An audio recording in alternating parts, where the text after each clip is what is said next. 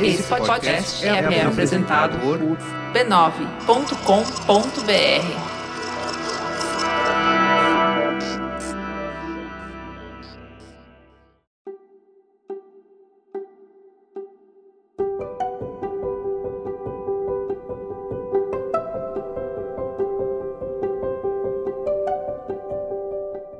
Eu lhe dou as boas-vindas ao Autoconsciente, um podcast que entende você para você se entender melhor. Sou Regina Gianetti, praticante, instrutora de mindfulness, uma pessoa como você, aprendendo com as experiências da vida. Eu faço esse podcast para compartilhar reflexões e ações para a gente ter mais autoconsciência, mais vida interior. A minha intenção é que ao terminar um episódio, você se sinta melhor do que quando começou.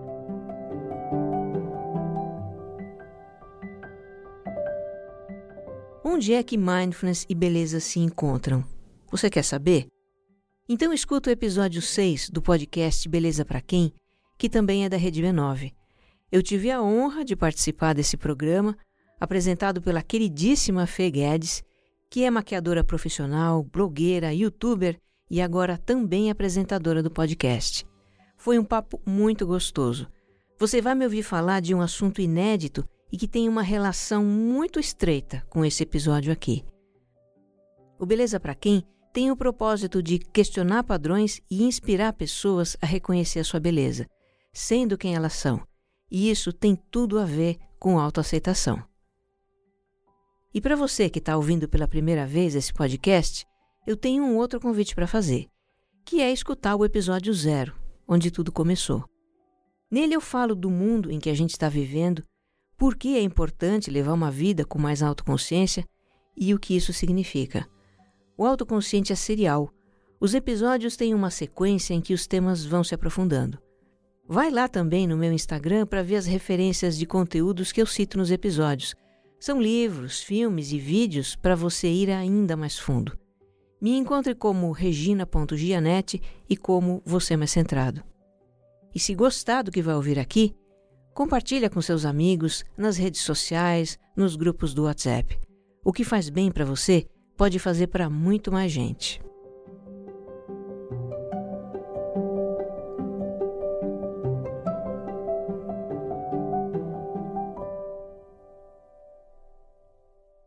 Episódio 47 O poder da autoaceitação.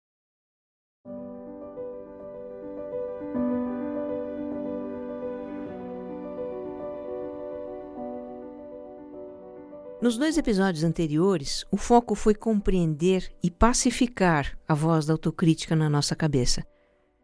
Tomara que você tenha escutado esses episódios e tenha feito a meditação pelo menos uma vez. Na verdade, vai ser ótimo se você puder fazer a meditação para acalmar a voz da autocrítica várias vezes. Porque essa voz dura e impiedosa que nos massacra é um hábito.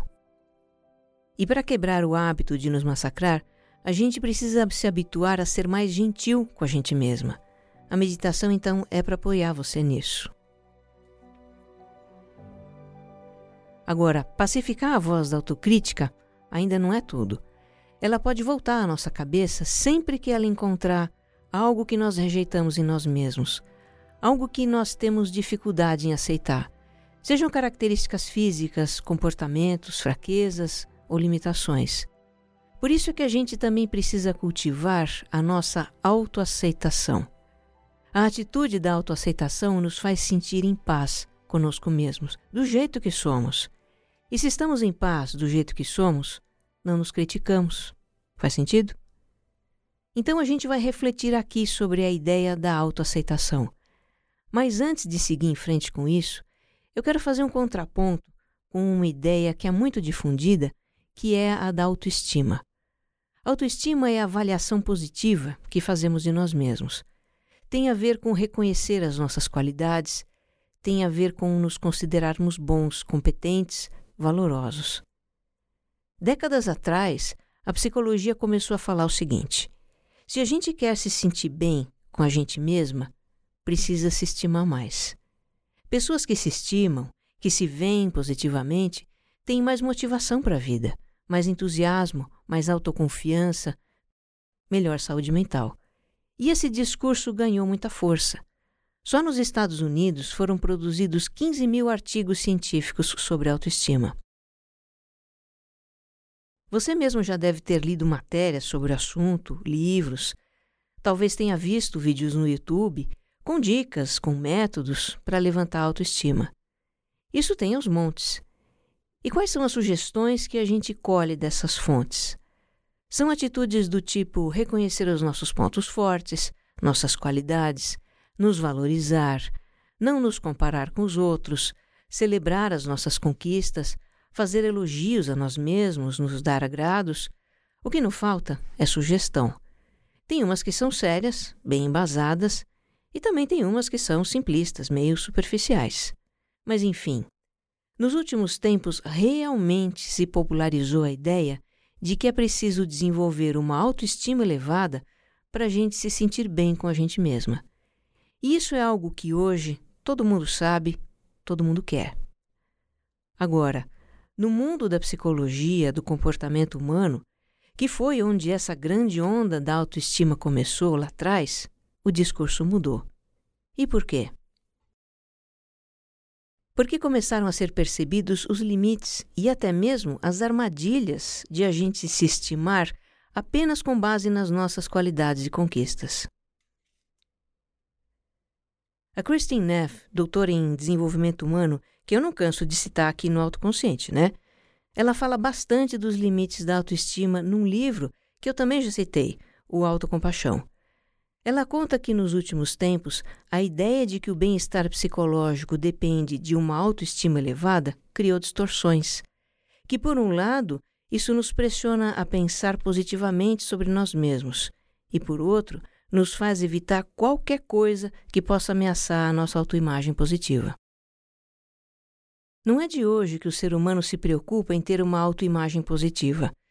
Isso é característico da nossa espécie é algo que começa lá na infância e que a gente já explorou em episódios anteriores.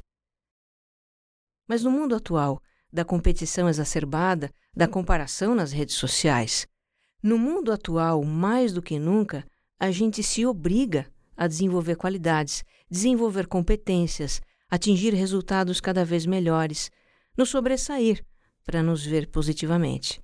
Dependemos disso para nos sentir bem conosco. E o que fazemos com as nossas limitações, fraquezas, traços negativos, maus resultados? Que todos temos, não dá para negar. O que fazemos com isso?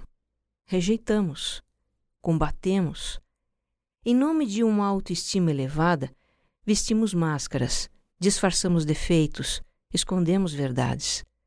O que houver de negativo em nós, emoções, características, pensamentos, comportamentos, o que houver de negativo em nós se torna inaceitável.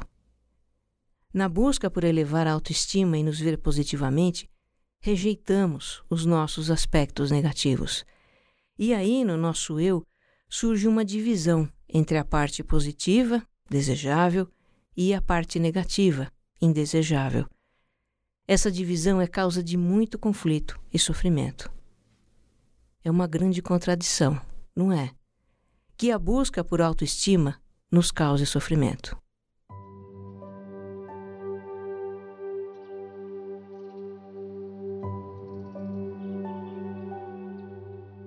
O médico americano Friedman Schaub, que é especialista em saúde mental, ele diz que esse conflito com os aspectos de nós que não aceitamos é uma das causas da epidemia de depressão e transtornos, de ansiedade e de pânico dos nossos tempos.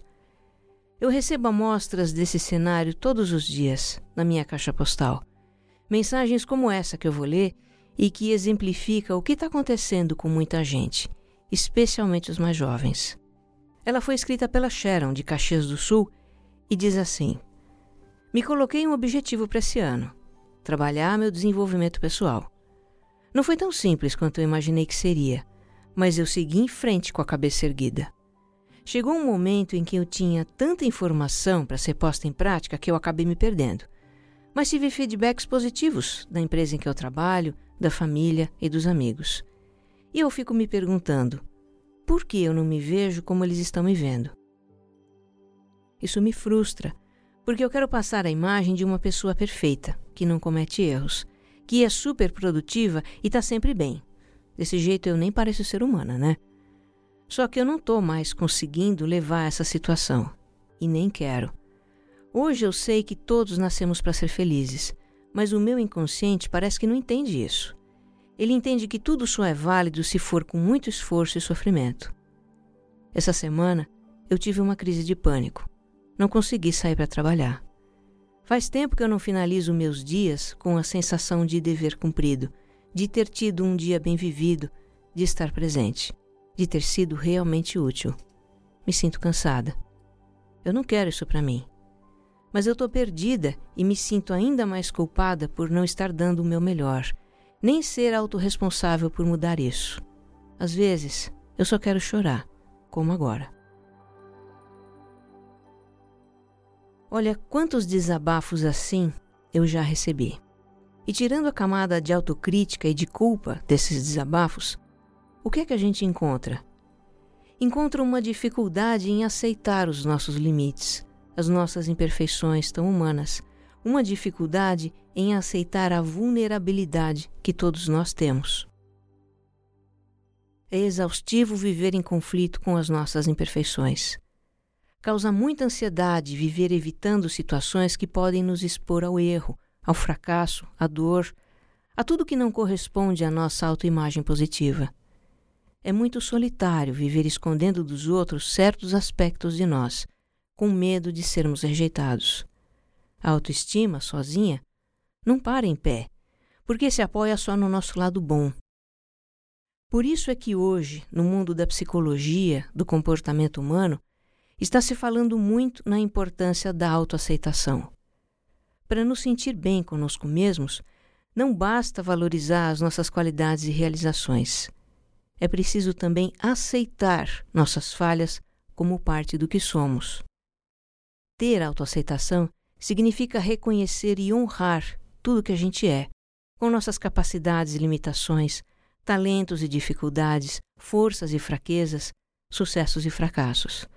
A autoaceitação abraça todas as nossas emoções e pensamentos, sejam positivos ou negativos. Nos liberta para viver a nossa humanidade com verdade, com plenitude, aprendendo com a vida e criando vínculos com outros seres humanos. Você pode estar aí se perguntando: mas se eu me aceitar como sou, eu não vou ficar acomodado? Eu vou ter motivação para me aperfeiçoar, para evoluir? Sim, vai ter motivação para isso sim. Uma motivação intrínseca, interna, que é da nossa natureza. O ser humano é motivado a se desenvolver. Veja uma criança pequena, como ela é curiosa, como ela deseja experimentar, como dia após dia ela aprende algo novo, desenvolve uma nova habilidade. Essa é a nossa natureza. A motivação para nos desenvolver é natural em nós. Agora, se tem uma coisa que pode tolher a nossa motivação natural para o desenvolvimento, não é a aceitação das nossas imperfeições e vulnerabilidades. Na verdade, é o medo de nos defrontar com as nossas imperfeições e vulnerabilidades. Porque pensa aqui comigo: se para preservar uma autoimagem positiva a gente não arrisca, não ousa, não se mostra, que é para não correr o risco de falhar nem se expor, o que é que a gente está fazendo? Se limitando. É uma grande contradição, não é? Que a busca da autoestima possa limitar o nosso desenvolvimento.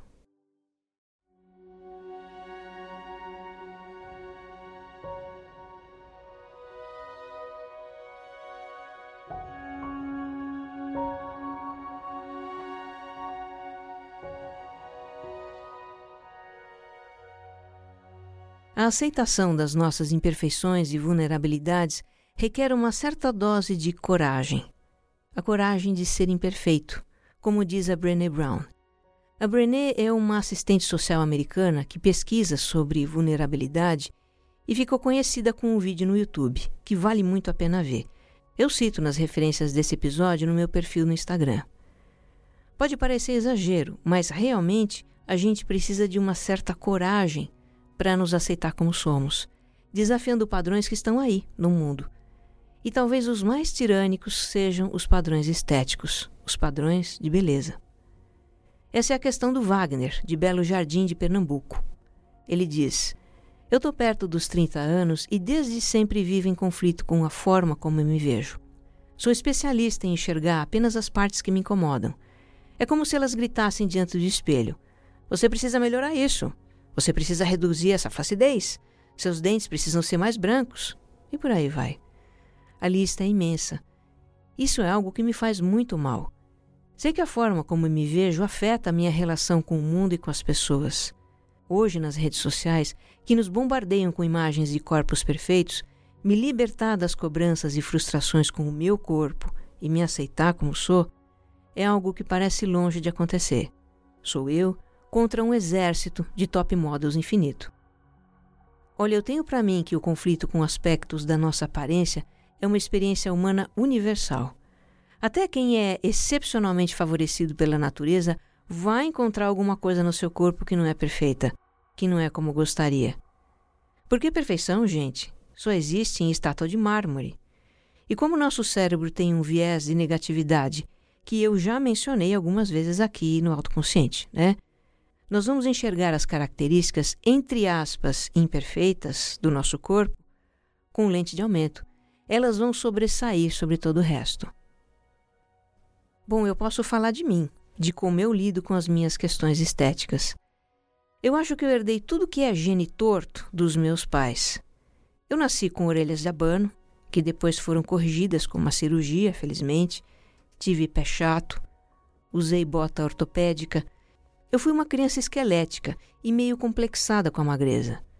Meu apelido em casa era Regina Perna Fina, e eu detestava isso. Os meus irmãos eram Adriana Cara de Banana, Léo cara de pastel, e eu poderia ser a Regina cara de cortina, sei lá. Mas não, era perna fina. O meu rosto é assimétrico. Eu tenho um olho diferente do outro. Os meus ombros são um pouco projetados para frente, e isso faz a minha postura ser meio encolhida, se bem que melhorou bastante com a musculação. Tem a celulite, que me acompanha desde a adolescência e foi o meu tormento por décadas. E eu vou parando por aqui, tá? Porque a lista ainda seria longa. Com o tempo, aquilo que não deu para amenizar, eu tive que aceitar. E hoje já não me incomoda mais. Eu penso, assim é o meu corpo, o veículo da minha alma. Eu estou respirando, digerindo, o coração está batendo, então tá tudo bem. Eu cuido desse corpo com amor e sou grata por ele estar vivo. E aí hoje, com 55 anos, o meu exercício de autoaceitação é com o envelhecimento. Eu tenho marcas que se aprofundam no meu rosto. Eu vejo flagrantes de flacidez em movimentos dos braços, das pernas, do pescoço então nem se fala. E o que eu tenho exercitado é enxergar a beleza da maturidade. Eu me vejo admirando traços e expressões de pessoas que também estão envelhecendo. E de repente eu enxergo a nobreza de um rosto vincado, de quem já viveu muita coisa, sentiu muitas emoções. E quando eu me olho no espelho, eu procuro por isso em mim. Eu acho que se eu continuar fazendo assim, a aceitação vai aos poucos acontecendo.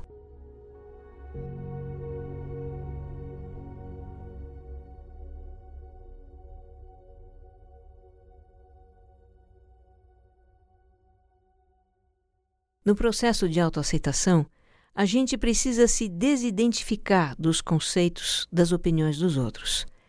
Esse é um traço que eu vejo na história da Marli, de Jundiaí, São Paulo. Ela nasceu com uma dificuldade motora chamada hemiparesia.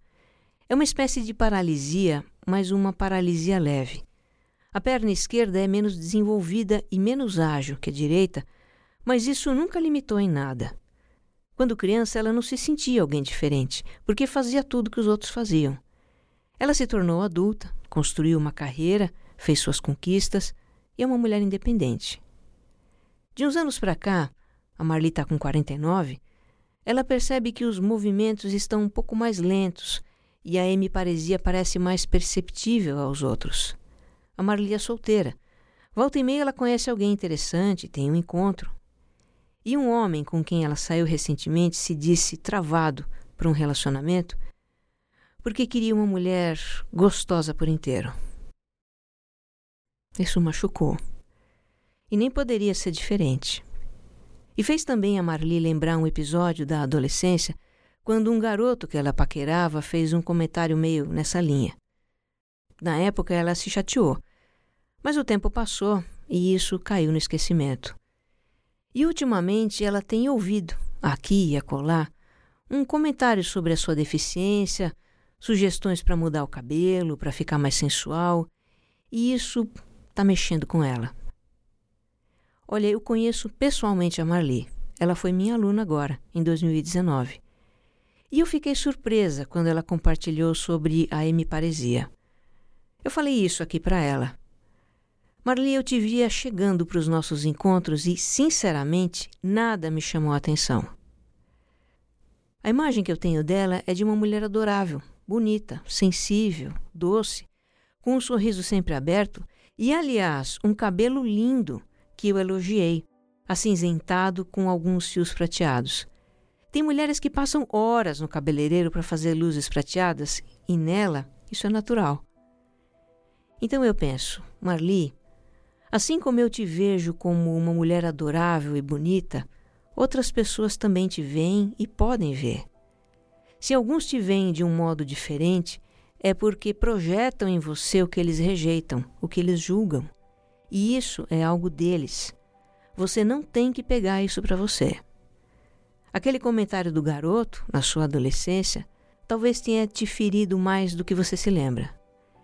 E a vida está lhe trazendo agora situações que ecoam no passado para que aquele episódio seja olhado, perdoado e curado, com autocompaixão e autoaceitação. Pois é, tem situações em que a visão dos outros é carregada de julgamento e preconceito. Mas também tem situações em que os outros nos veem mais positivamente do que nós mesmos. Isso é o que parece acontecer com a Cíntia, brasileira que mora em Dublin, na Irlanda. Depois de ter batalhado por três anos no país, trabalhando com limpeza, ela enfim arrumou um emprego no escritório. Mas não está feliz. A Cíntia tem déficit de atenção e se sente inferior aos demais o tempo todo. Ela diz: Enquanto as pessoas do escritório discutem e opinam, eu tenho dificuldade de absorver e processar informações. Na faculdade eu tenho boas notas para passar direto, mas no trabalho eu sou lenta e me pergunto o motivo de ainda me manterem na empresa. Eu respondi para Cíntia que se ela foi admitida nesse escritório é porque tem competências tanto tem competências que tira notas boas na faculdade, mesmo estudando no idioma que não é o nativo dela. E se ela continua trabalhando no escritório, é porque cumpre o papel que se espera dela, com déficit de atenção e tudo. Aparentemente, as pessoas lá aceitam a Cíntia como ela é. Mas será que ela aceita? Essa é que é a questão. Talvez, Cíntia, se você pacificar a voz da autocrítica, se aceitar que tudo bem ser como você é, que o déficit de atenção ou qualquer outra dificuldade que você tenha não diminui o seu valor. Então talvez você possa relaxar. As suas crises de ansiedade vão melhorar e você vai poder exercer ainda melhor as suas capacidades, porque você as tem. Há milhões e milhões de pessoas em todo o mundo que estão tendo experiência do transtorno de ansiedade, da depressão de algum outro distúrbio psicológico. E eu falo aqui para você que me ouve e se identifica com alguma dessas situações. Não existe um só ser humano que seja imune a essas situações. Você não tem do que se envergonhar. Você não tem o que esconder. Esse distúrbio deve ser tratado porque te traz mal-estar e não porque seja algo indigno ou intolerável. Procura aceitar que essa experiência está presente na sua vida e tenha os cuidados que é preciso ter por amor a você. A autoaceitação e a autocompaixão vão tornar essa experiência menos dolorosa.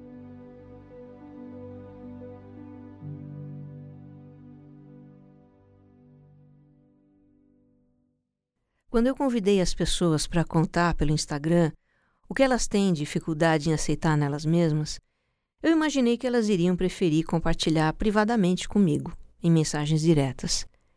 E, para minha surpresa, elas escreveram abertamente, publicamente, nos comentários.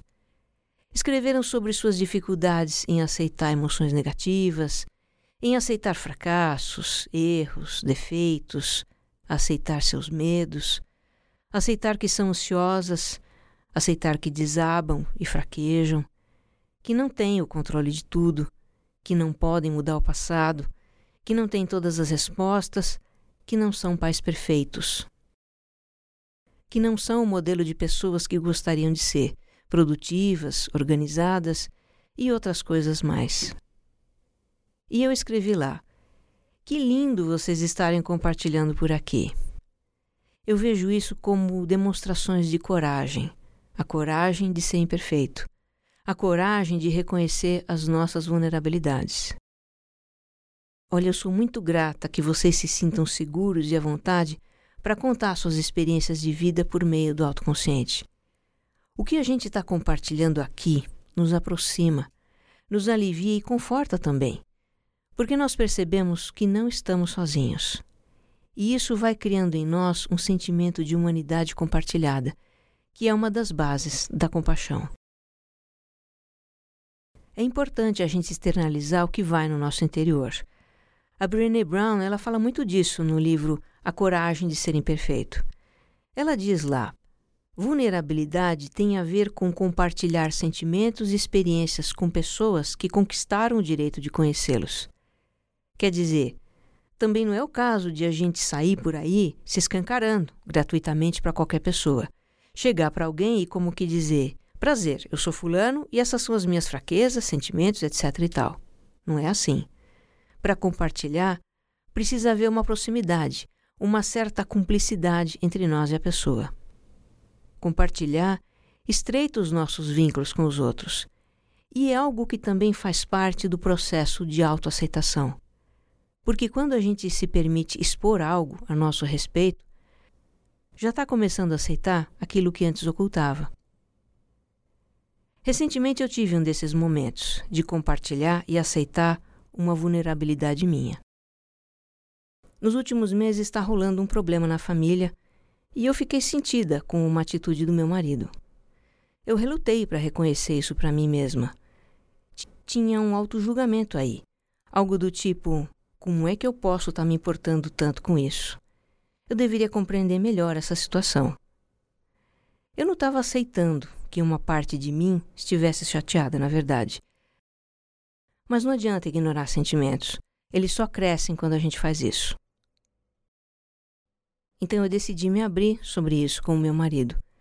Disse que eu estava sentida com a atitude dele, que eu não sou a mulher desencanada que eu quero aparentar ser. E ele também falou deu o ponto de vista dele. No começo foi meio tenso, mas a tensão foi se dissolvendo e a conversa terminou super bem. Terminou com entendimento e abraço. Eu me senti muito aliviada, porque eu realmente soltei o que me incomodava. E não só alívio, eu senti uma satisfação comigo mesma. Por estranho que possa parecer, eu me senti bem por ter demonstrado a minha vulnerabilidade foi um ato de honestidade comigo mesma e com meu marido também. Se até então eu estava me sentindo dividida, em conflito, por não aceitar que uma parte de mim estivesse chateada, quando eu compartilhei e aceitei isso, eu me senti de novo inteira. Foi uma sensação maravilhosa. A gente procura negar as nossas vulnerabilidades com receio de não sermos aceitos.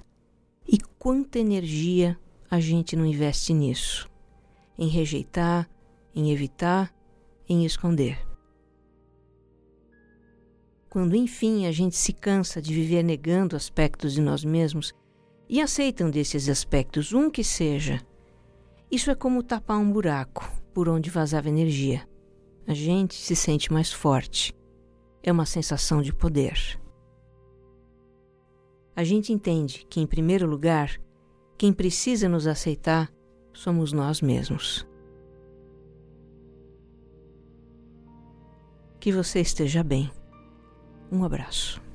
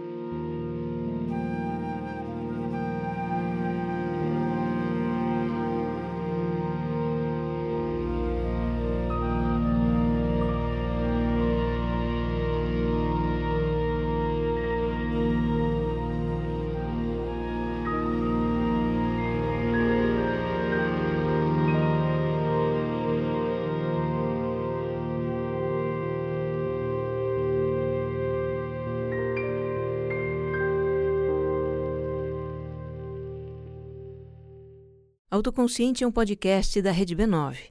Roteiro e apresentação de Regina Gianetti. Edição de som, Jéssica Correia. Capas e publicação, AG Barros.